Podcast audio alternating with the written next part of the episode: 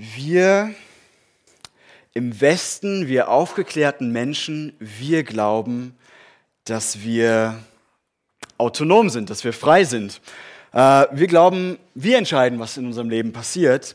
Und die Bibel, die malt da so ein bisschen ein anderes Bild. Die Bibel, ähm, die sagt, dass in unserem Herzen ein Kampf um den Thron tobt und dass wir immer von irgendetwas beherrscht werden. Und die Frage ist für die Bibel nicht, ob jemand auf dem Thron in unserem Herzen sitzt, sondern wer oder was das ist, was da auf diesem Thron sitzt. Und es mag für dich erstmal eine gewagte Behauptung sein, äh, dass wir von, immer von irgendetwas beherrscht werden. Ähm, und wenn du die letzten zwei Predigten noch nicht gehört hast, dann will ich dich ermutigen, dass du auf YouTube gehst und die nachhörst, weil wir haben so eine Reihe, ja, und da ist es ganz hilfreich, einfach so ähm, auch diese Predigten zu kennen, denn die sind wichtig für heute. Wir schauen uns in dieser Reihe den ersten Thessalonicher Brief an. Ja, der Apostel Paulus, der schreibt diesen Brief an eine junge Gemeinde in der antiken Stadt Thessalonich. Und im Zentrum dieses Briefes geht es um die Frage, wer oder was sitzt wirklich auf dem Thron in unserem Herzen, aber auch da draußen und was bedeutet das für uns. Und die letzten zwei Sonntage haben wir gesehen, dass die Thessalonicher so einen radikalen Herrschaftswechsel in ihrem Leben vollzogen haben. Ja, und das hatte Auswirkungen auf ihr ganzes Leben so weit, äh, dass das sich in ganz Griechenland und darüber hinaus verbreitet hat. Das haben Leute rumerzählt. Und jetzt kommen wir zum vierten Kapitel in diesem Brief, in dem Paulus dann im Prinzip explizit ausführt, was es jetzt für verschiedene Lebensbereiche bedeutet, Jesus auf dem Thron in unserem Leben zu haben, diesen neuen König im Leben zu haben. Mit anderen Worten, wie verändert sich unser Verhalten, wenn Jesus, der neue König, in unserem Herzen ist? Und Paulus schaut sich drei große Lebensbereiche an und das ist unsere Sexualität, das ist der Bereich von, von Arbeit und es ist der Tod und das Sterben. Und alles drei sind Lebensbereiche, wie schon gesagt, die so einen riesigen Teil unseres Lebens ausmachen. Und heute habe ich die Ehre, mit euch das erste von diesen drei anzuschauen. Wir schauen uns an, was Paulus in diesem Brief über unsere Sexualität, über Sex sagt. Und die ersten von euch denken bestimmt schon, okay, na wundervoll, das kann ja was werden. Aber ich bin davon zutiefst überzeugt, dass wir aus diesem Brief echt viel lernen können. Und ich gebe mir Mühe, das für euch so zu entpacken, diese Stelle, ähm, ja, und euch mit reinzunehmen. Okay, ich glaube, es gibt drei Dinge, die wir aus dieser Stelle über Sex lernen können. Und das erste ist, äh, warte, jetzt muss ich mal so. Ja, perfekt. Sex ist gut. Zuerst mal was Gutes und es dient zu einem guten Leben. Und das zweite ist, dass es eine Integrität braucht für Sex. Und das dritte ist, dass unsere Sexualität ein tieferes Geheimnis in sich birgt. Und das wollen wir uns auch anschauen. Und ich lade euch ein, wenn ihr eure Bibel dabei habt, dass ihr 1. Thessalonicher 4, 1 bis 8 aufschlagt und einfach mitlest, weil ich werde in den ganzen Text immer so ein bisschen hin und her springen und ich will richtig euch zeigen, was in diesem Text steckt. Okay, wir fangen mit Vers 3 an. Da geht es nämlich so richtig los. Und da schreibt Paulus, Gott möchte, dass ihr heilig seid, deshalb sollt ihr nicht unzüchtig leben. Was heißt es, unzüchtig zu leben? Das ist erstmal irgendwie so ein altes, komisches Wort und äh, ich glaube, wenn wir das irgendwie in unserer Kultur unseren Freunden, die nichts mit, mit, mit dem Glauben am Hut haben, sagen würden, würden die uns komisch anschauen. Ähm, und wenn man sich aber das Griechische hier anschaut, ja, Paulus hat ja auf Griechisch geschrieben diesen, diesen Brief, ähm, dann ist das Wort, das Paulus hier benutzt, folgendes. Das ist Porneia. Das griechische Wort Porneia. Vielleicht kommt dir das bekannt vor. Das ist das Wort, von dem wir Pornografie herbekommen. Und ich habe das in der Vorbereitung für die Predigt nochmal genau nachgeschaut. Und mit diesem Wort Porneia ist tatsächlich jede Sexualität, also jeder sexuelle Verkehr außerhalb der Ehe gemeint. Also Paulus sagt hier im Prinzip, ihr sollt heilig leben, deshalb sollt ihr Sex nur innerhalb einer Ehe haben. Okay, das war jetzt kurz und schmerzlos, das ist jetzt raus. Ja. Ähm, und ich weiß, was ich hier tue. Ich weiß, wie schwierig das vielleicht für den einen oder anderen zu hören ist. Und ich weiß auch, dass das komplett gegen unsere Kultur steht. Ich mache mir da nichts vor. Also ich bin da nicht in irgendeiner Blase unterwegs, wo ich das nicht mitkriege. Ähm, ich glaube, das ist komplett kontraintuitiv für unsere Kultur. Es ist absolut gegenkulturell. Und Leute, die Predigt hat gerade erst angefangen. Aber bevor wir das genauer anschauen wollen, warum Paulus hier sowas für unsere Kultur und vielleicht auch für dich komplett Merkwürdiges schreibt, äh, will ich den Augenmerk erstmal auf ein Detail richten, das ich glaube, das ganz wichtig ist. Und zwar, hier heißt es nicht, in diesem ersten Vers, den ich gelesen habe, ihr sollt heilig sein, deswegen versucht überhaupt gar keinen Sex zu haben. Nein, hier steht, ihr sollt heilig sein. Und deswegen sollt ihr keinen Sex außerhalb einer Ehe haben. Und man kann es ja auch positiv formulieren, ihr sollt heilig sein. Und deswegen soll Sex bei euch nur in einer Ehe vorkommen. Und das ist dann gut. Mein Paulus schreibt hier im Prinzip, das ist dann Teil von einem heiligen Leben. Und warum ist es so wichtig? Ich glaube, ähm, wir kriegen hier so einen kleinen Blick darauf, was Sex und unsere Sexualität für einen Stellenwert in der Bibel hat. Und das ist, glaube ich, in unserer Kultur total wichtig, weil ich weiß nicht, ob euch das aufgefallen ist, aber ähm, in unserer Kultur und übrigens genauso wie in der Kultur damals, in der Paulus gelebt hat, also im, im ersten Jahrhundert nach Christus im Römischen Reich, ähm, unsere Kultur hat gleichzeitig einen extrem hohen äh, oder eine extrem hohe Sichtweise auf Sex und gleichzeitig eine extrem niedrige Sichtweise auf Sex. Ich weiß nicht, ob euch das mal aufgefallen ist. Ja? Also zum einen gibt es in unserer Kultur die Sicht, dass Sex Erlösung verspricht. Das ist das eine, worum es geht. Hey, und am Schluss geht es uns doch allen irgendwie darum, oder? Und es verspricht uns dann, dass es irgendwie uns heil macht. Dann gibt es diese ganze Sexual Health Bewegung. Sexualität ist doch irgendwie auch gesund. Das ist wichtig für ein gesundes, für ein ganzheitliches, für ein erfülltes Leben. Sex verspricht irgendwie die Erfüllung. Und interessanterweise ist es dann aufgeladen mit ganz vielen religiösen Bildern. Ich habe euch mal ein Beispiel aus der Musik mitgebracht. Hier, Bruno Mars, Locked Out of Heaven. Er singt, Swimming in your world is something spiritual. I'm born again every time you spend the night, because your sex takes me to paradise. You make me feel like I've been locked out of heaven. Mit Deutsch, auf Deutsch, in deiner Welt zu schwimmen, das ist was Spirituelles und ich werde neu geboren jedes Mal, wenn du die Nacht mit mir verbringst. Und dein, dein Sex, das bringt mich ins Paradies. Und du lässt mich fühlen, als ob ich viel zu lange vom Himmel ausgeschlossen war. Also für viele in unserer Kultur ist Sex, glaube ich, sowas. Ja, und, und für die, die Sex so eine hohe Stellung geben, für die ist es dann auch ganz oft extrem tief mit ihrer Identität verknüpft. Und auf der anderen Seite hat unsere Kultur interessanterweise gleichzeitig so eine extrem niedrige Sicht von Sex. Ja, Sex ist einfach nur ein Appetit, halt ein Trieb. Hey, die Tiere haben das, wir Menschen haben das auch. Äh, und es sind einfach irgendwelche Bedürfnisse, die muss man halt erfüllen. Äh, auch dafür habe ich euch ein Lied mitgebracht. Die Bloodhound Gang, The Bad Touch, die singen You and me, baby, ain't nothing but mammals, so let's do it like they do it on the Discovery Channel. Ja, auf, auf Deutsch. Du und ich, Baby, wir sind doch einfach nur Säugetiere. Hey, lass uns das so tun, wie du das in den Naturdokus sehen kannst. Das ist eine extrem niedrige Sicht von Sex. Das ist einfach nur ein Appetit. Es ist nur Konsum. Es ist nichts, als dass man da halt irgendwelche Körperflüssigkeiten austauscht. Ähm, also die Logik ist, ich bin hungrig, dann esse ich was, ich habe Lust, dann habe ich Sex. Und was ich interessant finde, ist, dass Paulus hier im 1. Thessalonicher 4 ein bisschen was anderes sagt. Er sagt, Sex kann Teil von einem heiligen, Gott ehrenden Leben sein. Und das blitzt so ein bisschen durch, wie die Bibel Sex insgesamt sieht. Und das ist so anders als diese Sichtweisen, diese beiden in unserer Kultur. Ich habe mir überlegt, wie fängt denn die Bibel an? Also die Bibel fängt damit an, dass Gott Adam und Eva schafft und was er äh, und, und, und, und was sagt Adam das erste Mal, wenn er Eva sieht? Er sagt zu Eva, endlich Blut von meinem Blut und Fleisch von meinem Fleisch. Das muss man sich mal bewusst machen. Also Adam ist nackt und Eva ist nackt.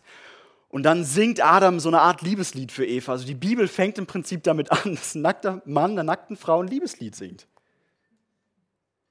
Und dann geht es direkt weiter. Gott sagt zu den beiden, hey, seid fruchtbar und vermehrt euch.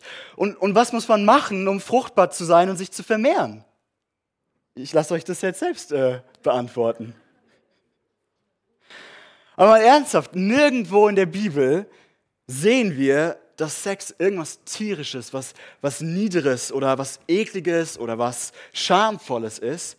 Im Gegenteil, die Bibel sieht Sex in seinem Rahmen in der Ehe als was Wunderschönes, voller Freude, voller Genuss, voller Schönheit.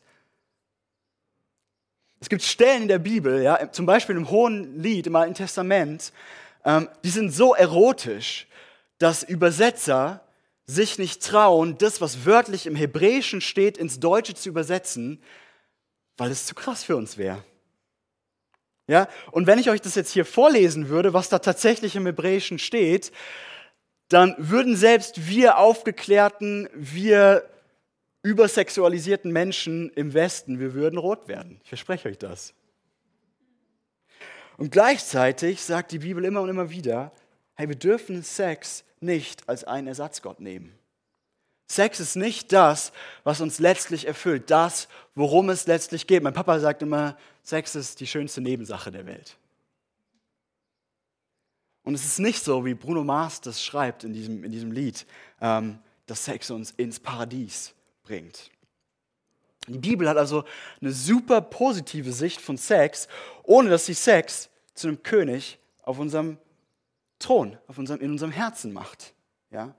Denn ich glaube, beide Sichtweisen, also diese extrem hohe Sicht, die in unserer Kultur gibt, Sex als Erlösung, und diese extrem niedrige Sicht ist halt einfach ein Bedürfnis und jeder muss halt gucken, dass er das befriedigt kriegt, ähm, die haben gemeinsam, dass da was auf dem Thron sitzt. Paulus drückt es in unserem Text so aus. Er sagt, wir sollen mit Sex umgehen, nicht in zügelloser Begierde wie jene Menschen, die Gott nicht kennen. Was bedeutet das? Zügellose Begierde.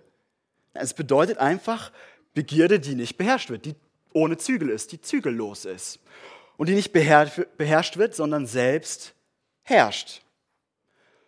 Und ich finde, wenn man darüber nachdenkt, dann ergibt es auch Sinn. Also was herrscht bei der Sex als Erlösung, als quasi Religionssicht? Naja, das ist meine Sehnsucht nach Gott, nach Erlösung, nach was Höherem, nach Heil, vielleicht nach einer spirituellen Erfahrung.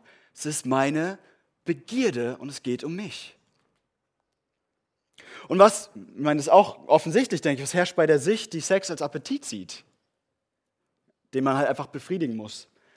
Mein Appetit, ja, meine, meine Triebe, meine Bedürfnisse, auch wieder meine Begierden sind auf dem Thron.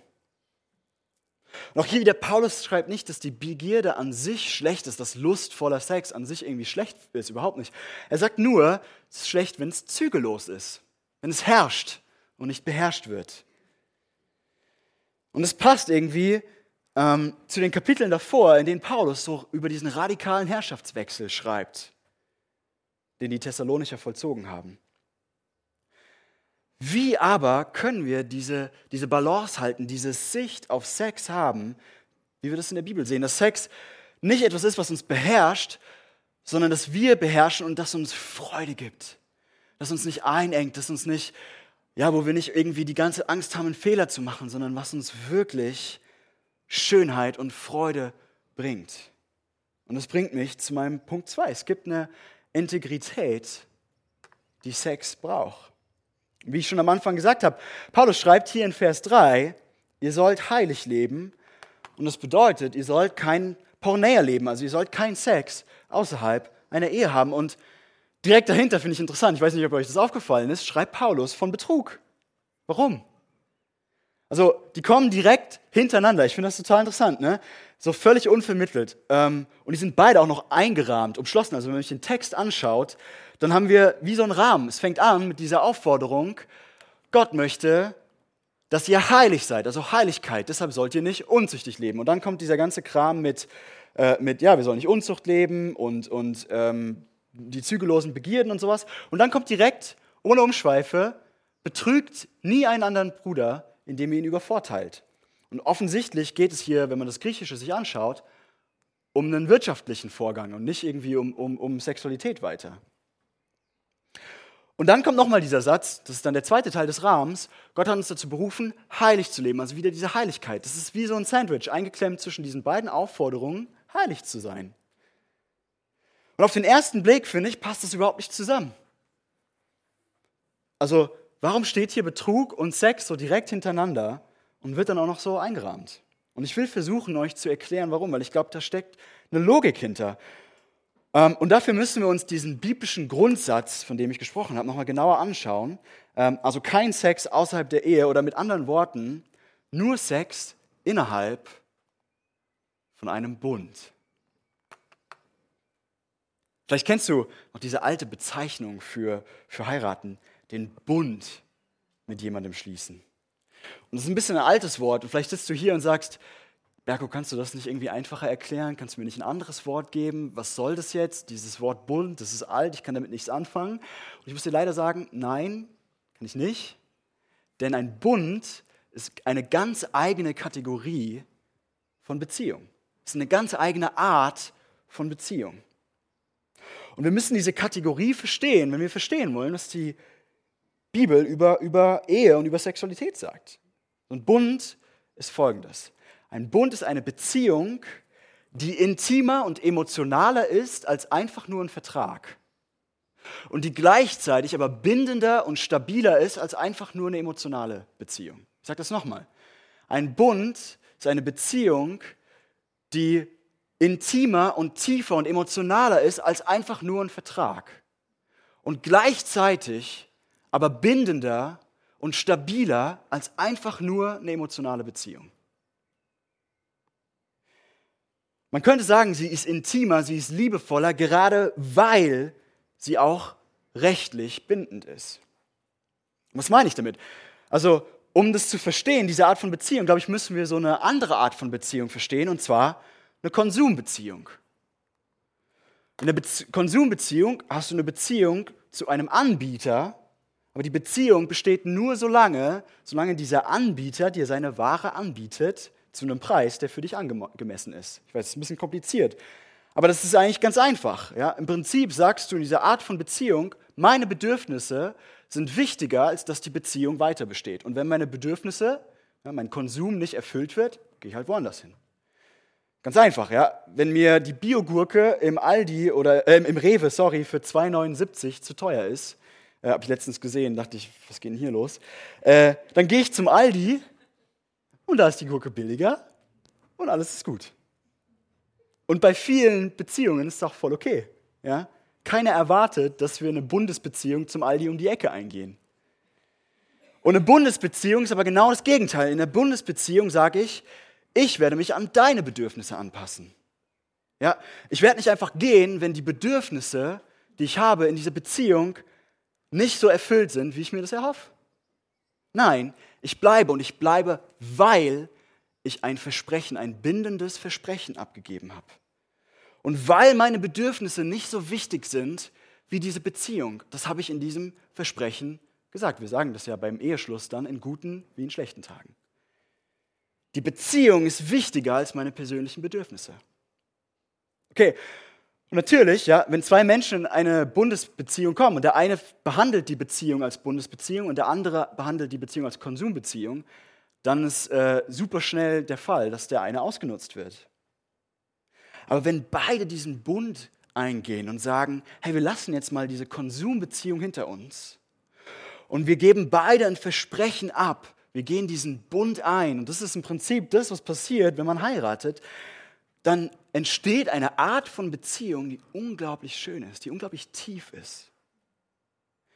Ich habe mal so einen Gedanken, da gibt es ganz viele Gedanken zu, aber ich habe einen Gedanken, den ich einfach so cool finde. In einer Bundesbeziehung kannst du ganz du selbst sein. Du musst nicht mehr dich vermarkten. Es geht nicht mehr darum, dem anderen zu zeigen, hey, ich, ich bin es wert, dass du mit mir in einer Beziehung bist. Und auf einmal kannst du den anderen an tiefe Dinge ranlassen, das hättest du vorher nicht gekonnt. Und also, ich bin ja noch nicht so lange verheiratet, aber wir merken das schon, wie, was für eine Kraft dahinter steht, zu wissen, der andere geht nicht. Ich darf verletzlich sein. Der andere hat mir ein Versprechen gegeben. Das ist also ein Bund. Und was hat das jetzt mit Sex zu tun? Ich glaube, das hat eigentlich alles mit Sex zu tun. Ne? Solch eine, so eine Bundesbeziehung, das sagt die Bibel, glaube ich, immer und immer wieder, ist der Rahmen, in dem Sex von Gott gedacht ist. Und das ist der Rahmen, in dem auch langfristig diese Art von Freude, diese Ekstase, diese, diese Schönheit kommen wird, die wir überall in der Bibel sehen. Und die Idee dabei ist die. Ja? Also mit einem Konsumgut versuche ich jemanden in der Beziehung zu halten oder ich selbst brauche das Gut, um überhaupt in der Beziehung bleiben zu wollen. Ähm, also es ist etwas, das ich gebe oder das ich nehme, damit die Beziehung weiter besteht. Und ja, da ist die Logik oft, wir haben halt Bedürfnisse, ich brauche Sex halt immer mal wieder, sagen, reden wir uns dann ein und dann sagen wir, ja, Sex füllt halt mein Bedürfnis nach dem, nach dem Gefühl, vielleicht sogar geliebt zu werden. Oder ich, es fühlt sich so schön an, mit dem anderen zusammen zu sein. Oder hey, ich kann vielleicht meinen sozialen Status verbessern, weil die Frau ist so schön oder der Mann ist so, so toll oder so. Also gehe ich raus und ich suche nach jemandem, der dieses Bedürfnis erfüllen kann. Und beide Wege, vorhin davon gesprochen, wie unsere Kultur Sex bewertet, beide Wege, wie unsere Kultur Sex bewertet, sind Wege, Sex als Konsumgut zu verstehen. Ihr erinnert euch, ja, wir können uns den ersten Weg anschauen, Sex als Erlösung, als Himmel auf Erden.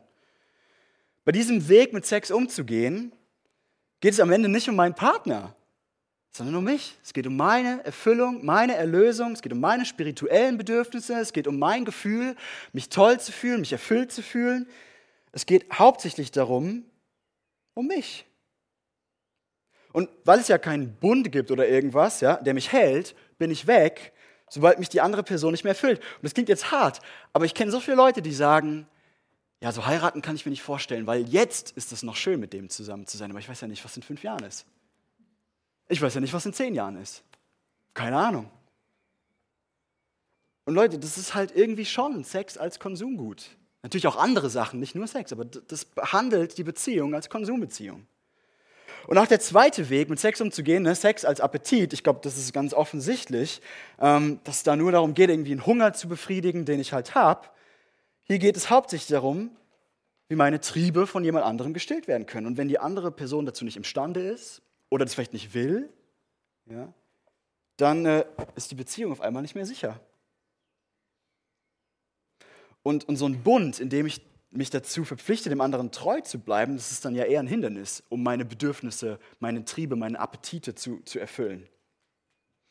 Okay, übrigens bin ich nicht der Einzige, der diese Beobachtung macht, auch die Bibel nicht. Äh, immer mehr Wissenschaftler beobachten, dass in unserer Kultur zunehmend alle Beziehungen nur nach Kosten-Nutzen-Rechnungen gelebt werden. Ja? Dafür gibt es inzwischen sogar ein Wort, das nennt man Kommodifizierung. Kommodifizierung, ihr müsst euch das nicht merken, aber ich fand es interessant. Ähm, und ich bin auf so ein interessantes Video, YouTube-Video gestoßen. Äh, die öffentlichen, öffentlich-rechtlichen, die haben einen YouTube-Kanal, der heißt Skobel und da werden so philosophische Sachen besprochen. Und die haben ein Video veröffentlicht mit folgendem Titel. Tinder, Grinder und Co. Für die, für die, die nicht wissen, was es ist, das sind so Apps, mit denen man äh, so One-Night-Stands und Dates und sowas finden kann. Ähm, wie Kapitalismus die Liebe zerstört. Ist genau das. Ja? Wir, wir behandeln immer mehr Beziehungen als Konsumbeziehungen. Hängt wahrscheinlich auch damit zusammen, dass wir in einem Kapitalismus leben, in dem das einfach ganz logisch ist für uns, so zu denken. Ja? Angebot, Nachfrage, irgendwelche Waren, erfüllt es jetzt meine Bedürfnisse oder nicht?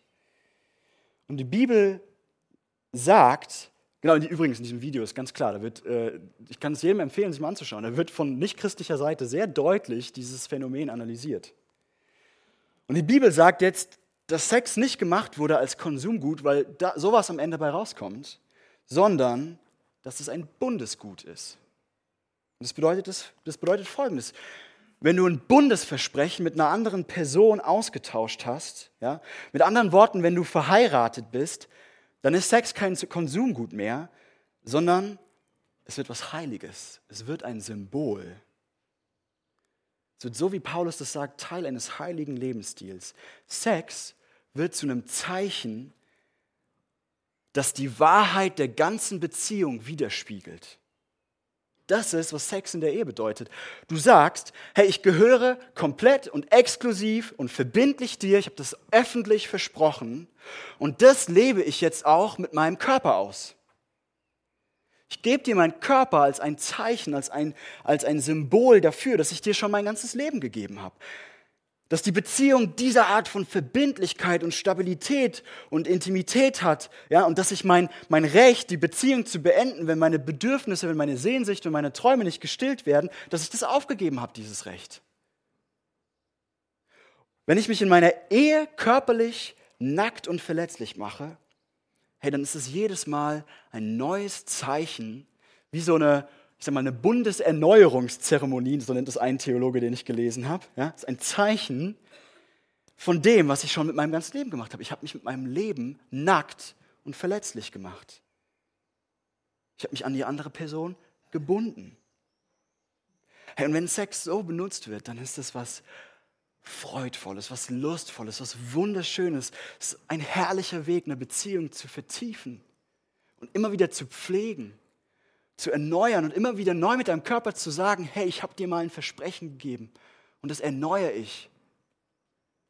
Und das ist der Grund, warum Sex außerhalb der Ehe für die Bibel und den christlichen Glauben einfach nicht integer ist. Es ist einfach nicht gut.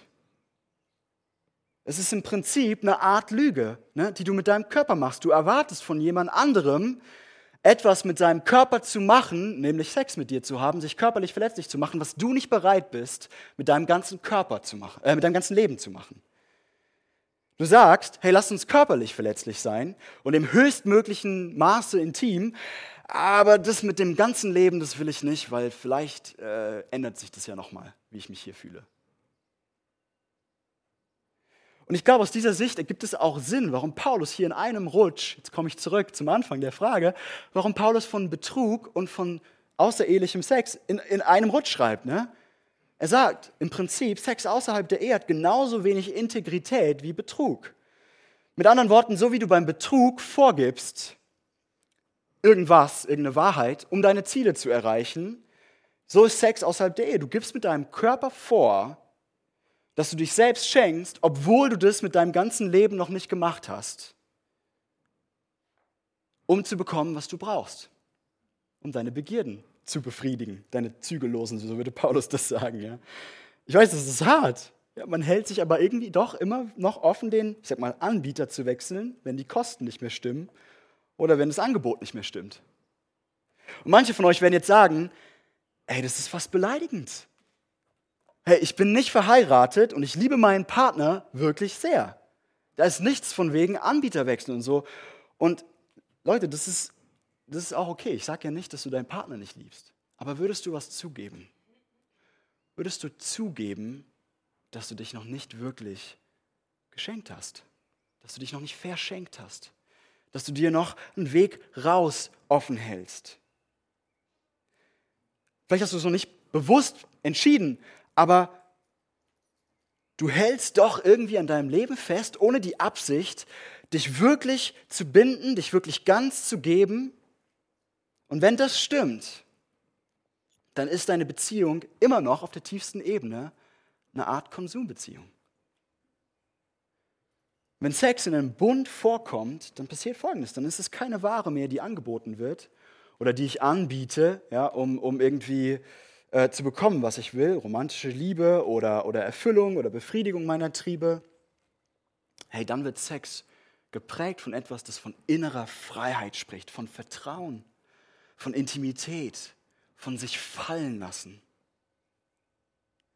Und es bringt dann, glaube ich, echt genau diese Freude, die wir in der ganzen Bibel sehen. Denn dann ist Sex ehrlich und, und entspricht auch dem, was in dem Rest von deinem Leben gerade passiert. Das ist diese Integrität, die Sex braucht. Und ich glaube, es reicht nicht einfach nur auf dieser moralischen Ebene über Sex und Ehe nachzudenken. Du musst die Schönheit der christlichen Sicht auf Sex und Ehe sehen. Und das führt mich zu meinem dritten Punkt. Das tiefere Geheimnis unserer Sexualität. Und ich mache das kurz, ich verspreche es. Was meine ich damit? Das klingt komisch, das tiefere Geheimnis von unserer Sexualität. Also in dem ganzen Text, den wir uns heute Morgen angeschaut haben, finden sich immer wieder so, so Hinweise darauf, was ich meine. Ja, zum Beispiel Vers 3, den haben wir uns schon, äh, schon ein paar Mal angeschaut jetzt. Da schreibt Paulus, Gott möchte, dass ihr heilig seid. Und genauso in Vers 7, habe ich auch mitgebracht, Gott hat uns dazu berufen, heilig zu leben. Und was hier durchscheint, ist diese Aufforderung aus 3. Mose 11, 45. Da sagt Gott zu seinem Volk, ihr sollt heilig sein, weil ich heilig bin. Und genauso zwei weitere Stellen, die in einer ähnlichen Richtung äh, laufen. Die eine haben wir schon angeschaut. Ja? Da heißt es, wir sollen nicht in, in zügelloser Begierde leben. Und dann aber, finde ich interessant, wie jene Menschen, die Gott nicht kennen, die keine Beziehung zu Gott haben.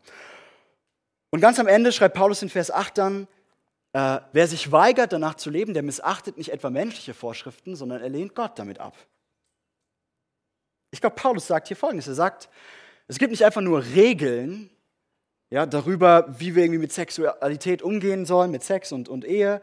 Und die sollt ihr halt einhalten, ja, weil ich das gesagt habe oder weil es irgendwie menschliche Weisheit ist, sondern ich glaube, er sagt hier, wenn diese, diese Idee, wir sollen heilig sein, wie Gott heilig ist, hier anklingt, er sagt hier, aus der Art und Weise, wie Gott ist, aus seinem Charakter heraus, aus seiner Heiligkeit, folgt dieser besondere Umgang mit Sexualität. Denn wir sollen mit unserem Leben diese Art und Weise, diesen Charakter, diese Heiligkeit widerspiegeln. Es gibt eine Metapher für Jesus, die sich im Neuen Testament immer und immer wieder findet. Er ist der Bräutigam. Jesus sagt es von sich selbst, zum Beispiel in Gleichnissen immer wieder. Und wer ist die Braut von diesem Bräutigam? Das sind wir. Die Gemeinde das sind wir. Leute, und dieses Bild ist folgendes. Die Ehe ist ein Bild davon, wie Jesus, wie Gott selbst sich zu seiner Gemeinde verhält. Und das finden wir in der ganzen Bibel. Ne? Es fängt mit den Propheten im Alten Testament an, äh, die immer wieder Gottes Bund mit seinem Volk, mit dem Ehebund vergleichen.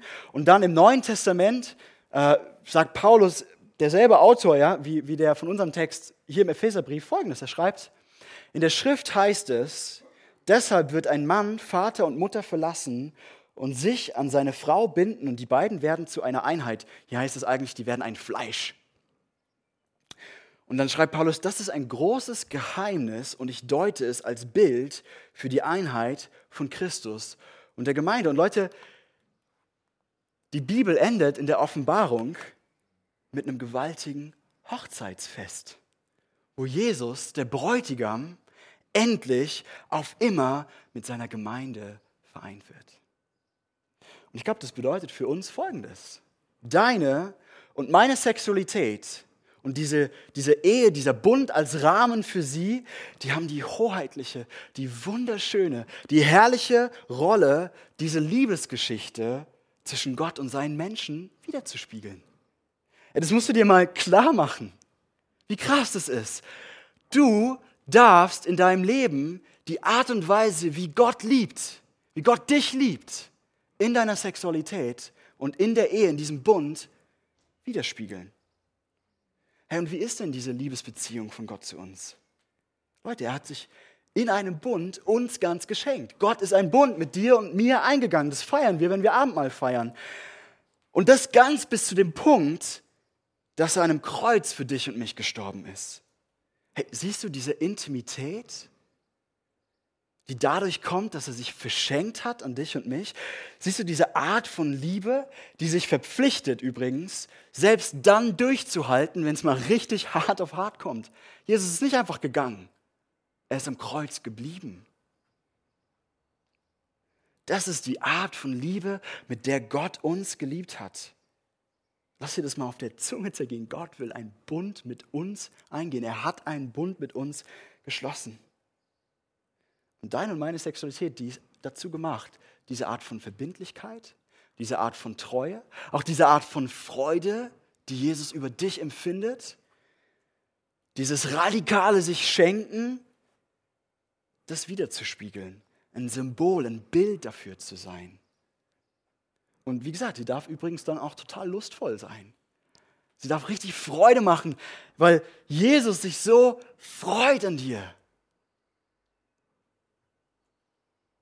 Es war voller Lust und voller Freude, ja, dass Jesus sich für uns, für seine Braut hingegeben hat. Und wenn du das noch nicht verstanden hast, wenn diese Liebesgeschichte von Jesus zu dir dein Leben noch nicht durchdrungen hat, wenn er noch nicht der König auf deinem Thron ist, der Retter in deinem Leben, dein Bräutigam, dann glaube ich, wird es so schwer sein, nicht immer wieder in eins von diesen beiden Sichtweisen von Sex reinzufallen, wie es in unserer Kultur der Fall ist. Entweder Appetit oder es ist die Erlösung. Ich glaube, das ist das tiefe Geheimnis von Ehe und Sex, dass sie dazu gemacht sind, Gott und seine Beziehung zu uns wiederzuspiegeln. Und es gibt jetzt viele praktische Sachen, die ich jetzt davon ableiten könnte, aber ich bin schon über die Zeit wahrscheinlich. Ihr kennt mich ja. Und äh, ähm, das wollen wir uns nächste Woche noch mal ein bisschen genauer anschauen, was das für uns als Gemeinde bedeuten kann. Diese Sicht auf Ehe und Sexualität. Und dann wollen wir uns nächste Woche auch noch kurz anschauen, ähm, was es mit Arbeit in dieser Stelle auf sich hat, die wir äh, nächstes Mal anschauen. Ich möchte nur Folgendes sagen heute noch. Vielleicht sitzt du hier und du hast diesen Jesus, diesen Bräutigam. Vielleicht ist das für dich als Mann auch komisch, aber das ist das Bild, das die Bibel benutzt. Dass er wie ein Bräutigam um, um uns wirbt und treu zu uns sein möchte. Vielleicht hast du diesen Bräutigam noch nicht kennengelernt. Vielleicht hast du noch nicht erfahren, wie sehr er dich liebt. Und dann ist meine Einladung heute an dich. Komm zu ihm. Nimm an, dass er um dich wirbt, dass er dich so liebt, dass er so treu zu dir sein möchte, dass er einen Bund mit dir eingehen will. Aber vielleicht kennst du Jesus auch schon länger. Du bist schon länger mit ihm unterwegs, aber du merkst, dass du im Bereich Ehe und Sexualität zu kämpfen hast. Dass vielleicht bist du verheiratet und du merkst, aber ich bin irgendwie in diesem Konsummodus unterwegs. Vielleicht bist du nicht verheiratet und du merkst, oh, ich habe mit meiner Sexualität echt zu kämpfen. Ich bin da verstrickt in Pornografie oder was auch immer. Und dann will ich dich ermutigen, lass uns gemeinsam da rauskommen. Lass uns gemeinsam lernen und einen Weg finden, diese wunderschöne Beziehung, die Gott zu uns hat, mit unseren Beziehungen, mit unseren Ehebeziehungen, mit unserer Sexualität wiederzuspiegeln. Das wiederzugeben. Es ist keine Schande, äh, mit, mit Sexualität zu kämpfen. Ich habe da auch eine Geschichte mit und ich habe erlebt, wie Gott mich da frei gemacht hat, auf eine so schöne Art und Weise. Ich will dich einladen, Du darfst auf mich zukommen, du darfst auch auf den Hans Günther zukommen und wir können gemeinsam Schritte gehen. Wir wollen gemeinsam herausfinden, was es für uns als Gemeinde bedeutet, Gottes Herrlichkeit, Gottes Schönheit, Gottes Liebe, seine Beziehung zu uns wiederzuspiegeln.